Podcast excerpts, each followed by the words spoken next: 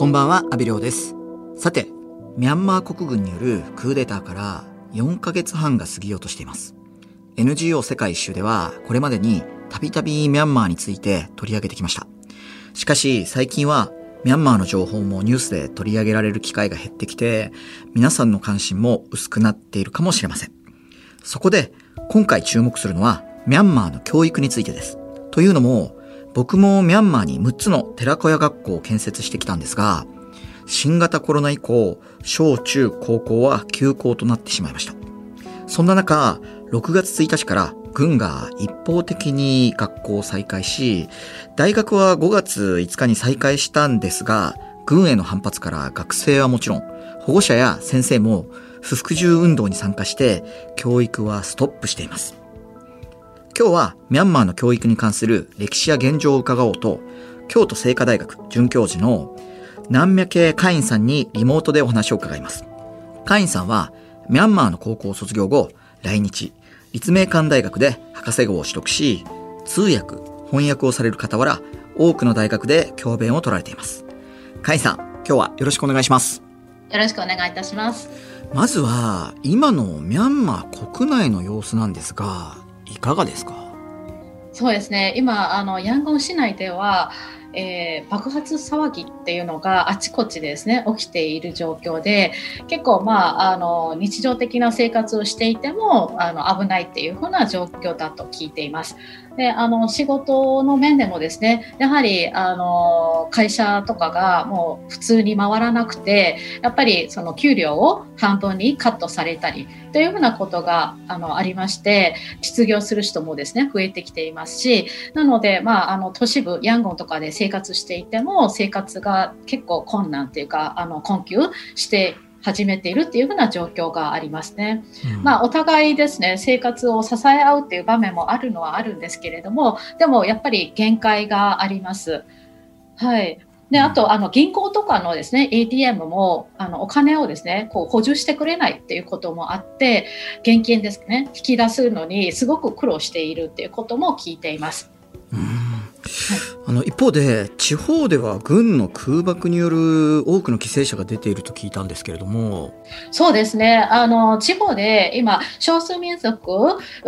えー、勢力とあとは軍がですねこうあの結構衝突しているところもありますのでそういったところで犠牲者とかあとはその避難民がですね出たりしています。でしかも最近ですとそういったあの避難民に物資を届ける団体さんたちが行く道をですね軍に阻まれてなかなか物資が届かないっていう風な、えー、報道も聞いていますとてもそういったところは心配なところですね。うんそうするとこの少数民族と軍の対立っていうのもまあ以前以上にこう激化してることになりますよね。そうですね。えっ、ー、と、しかもですね、最近は、えっ、ー、と、民主派勢力はですね、国民防衛軍、えー、People Defense Force っていう、まあ、略して PDF っていうふうに呼んでるんですけれども、そういったのも設立されて、で、そういった、あの、PDF と、えー、少数民族勢力が一緒になったりっていうふうなところも見受けられます。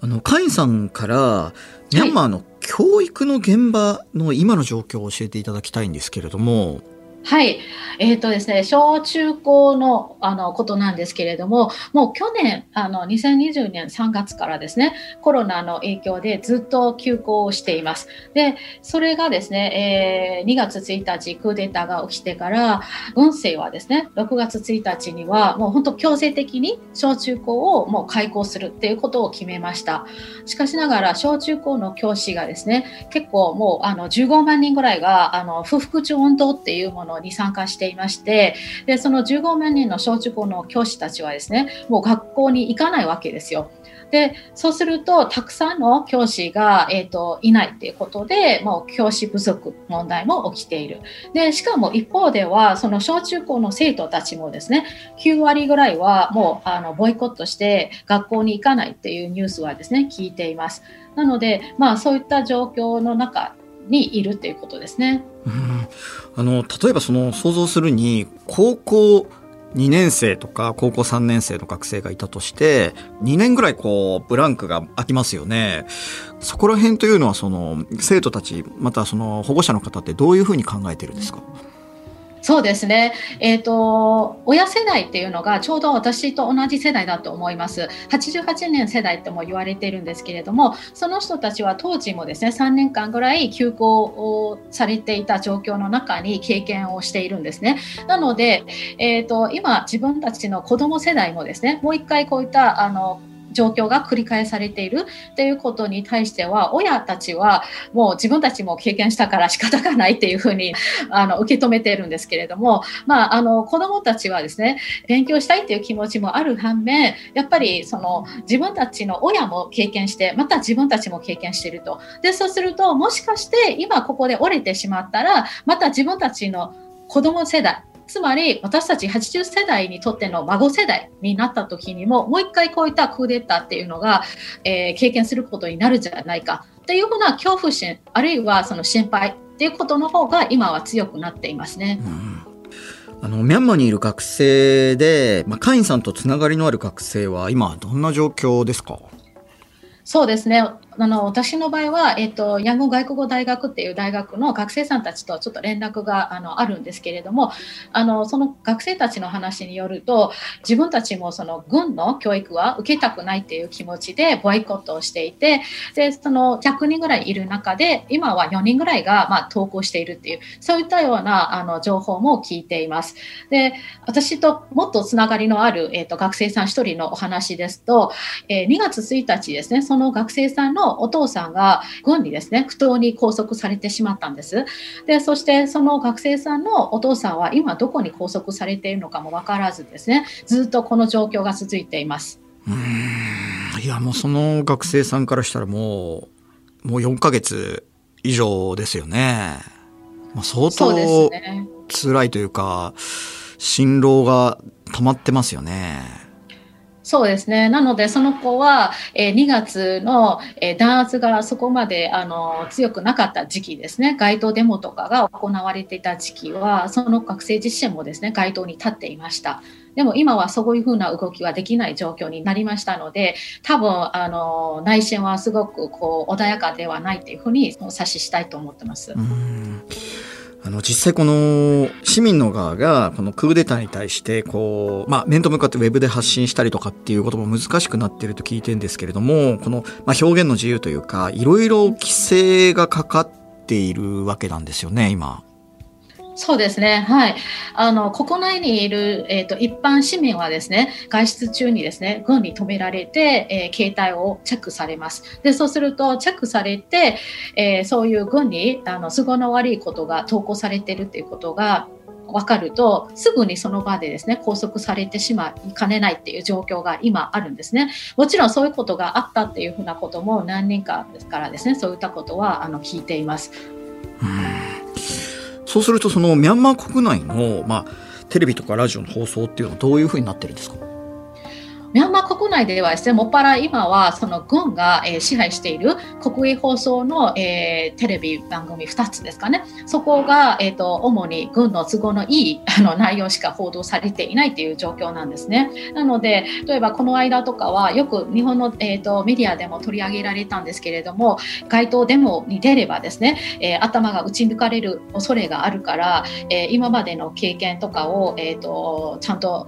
教訓せよとかですねそういったあのものを国営放送でですね放送してみたりあるいはその子供がゲームをしたりあるいは YouTube を見るとあのアホになるよとかっていうようなですねあの情報をですね流してみたりっていうようなあのことを繰り返しています。うんなんかむちゃくちゃな世界ですね。恐ろしいですよね、こう21世紀でこんなことあっていいものかっていうふうに私は思ってしまってますけども。日本放送安倍亮の NGO 世界一周。今日は京都精華大学准教授の南宮慶会員さんにミャンマーの教育についてお話を伺っています。会員さんはヤンゴン育ちと伺いましたが会員さんご自身が軍政時代子供の頃に受けた教育について教えていただけますか？はい。私はですね、88年世代って言われてまして、えっ、ー、と、ちょうど今49歳なんですね。で、あの、私の時代の時はですね、あの、社会主義時代っていうふうに言われていて、まあ、そういった中で育ったんですけれども、学校教育っていうのは、先生っていうのが絶対的な存在なんですよ。あの、先生が、もちろん、あの、教室の中で無知も持っていましたし、あの、こう、先生が言ったこと、あるいは教えたこと、それを一句一句ですね、間違わないように暗記して、それで、あの、試験で答えるというような、あの、そう、システムなんですね。で、そこがちょっとでも先生の言ったこと、教えたことがずれると、例えば歴史とかもそうですよね。自分の考え方とかを、あの、え入れてみたりすると、そこが減点されてしまうんですね。で、そういうように自分の考えていることを書くことがなかなか許されないっていうような時代でした。それがまあ少しずつ変わってきたということなんですけれども、いつ頃から変わってきたんですか？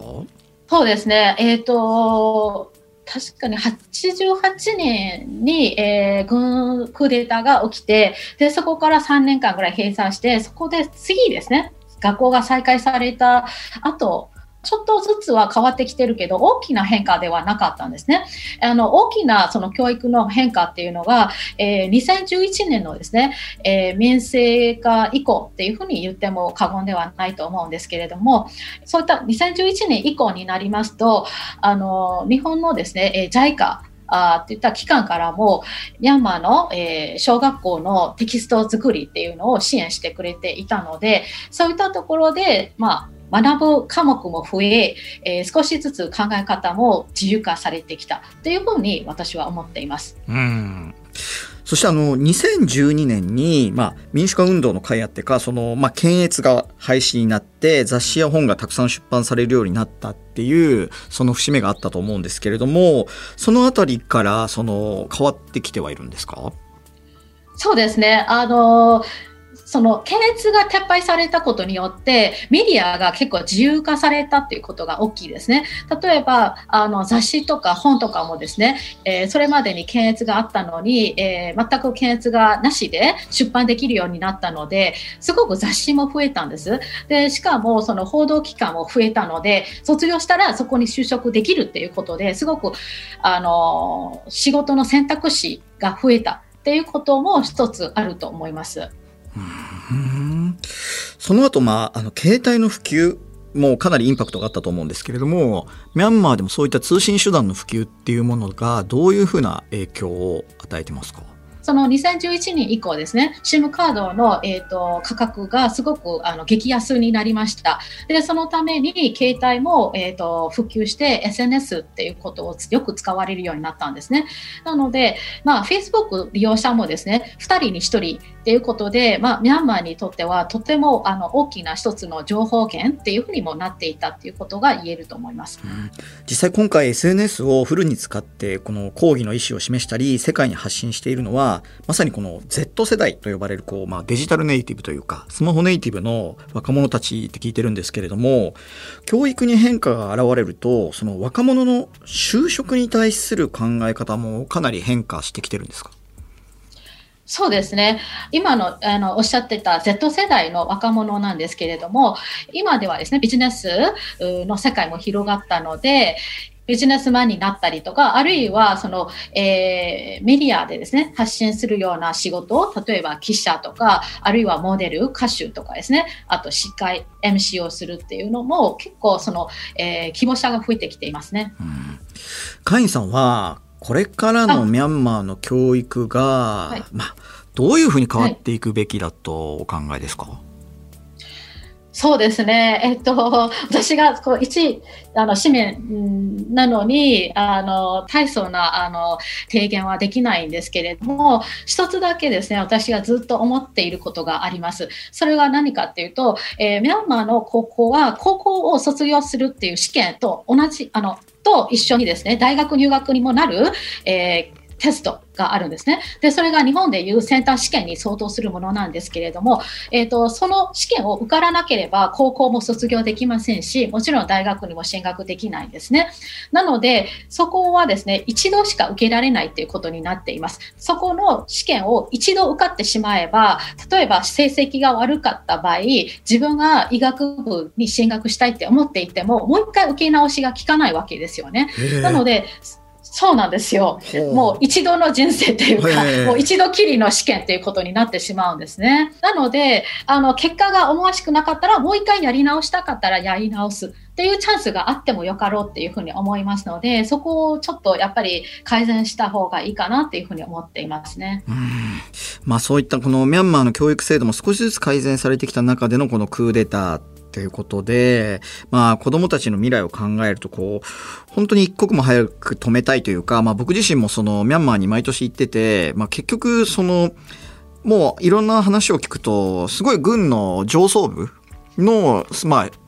まあ私利私欲のために国全体がこうなんか、あの、巻き込まれて、あの、ストップしちゃってるっていう、すごいなんか、バカバカしい話だと思うんですよね。だから、早く本当に解決すべきだなとは思うんですけれども、まあ、カインさんご自身もそのクーデターの抗議活動に参加されているということですが、まあ、どういった活動をされていらっしゃるんですか？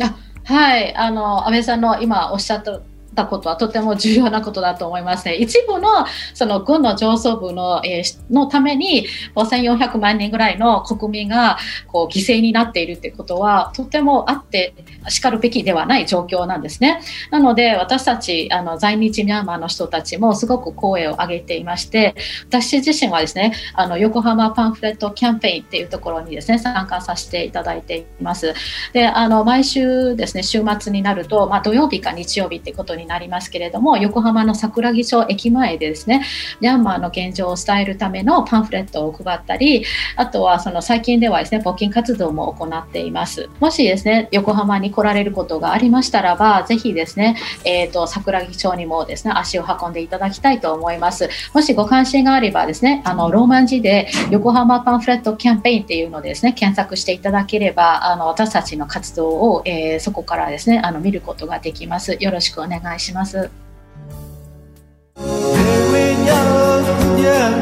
東京有楽町の日本放送からお届けした安倍亮の NGO 世界一周京都精華大学准教授の南脈系会員さんにお話を伺ってきましたがミャンマーの歌「クンワーペミーゲ」を聞きながらお別れです。会員さんこの歌はどんな意味が込められてるんですか？そうですねこの歌は私のようなジェン X って呼ばれるアラフォーの人たちが知っているあの歌で今回の春の革命にもですね応援歌として使われています太陽がですね沈んだ夜を、えー、乗り越えない限り明るい、えー、日差しがですね新しい日が迎えられませんよっていうフレーズがありましてそのフレーズがとても私の心に刺しています。最後にカインさんからラジオを聴いてるリスナーにメッセージをお願いします。はい。そうですねあの日本は今コロナ禍で日本の学生の皆さんもですねオンライン授業になったりとかあと学校にですねなかなか通えない方たちもいたりで本当大変な状況かもしれません、えー、しかしながらミャンマーのですね学生たちはもっと大変な状況に追い込まれているっていうことをですね知っていただいて、えー、ぜひですね自分たちが置かれている状況をありがたいというふうに思って生活していただけたらなっていうふうに思っています。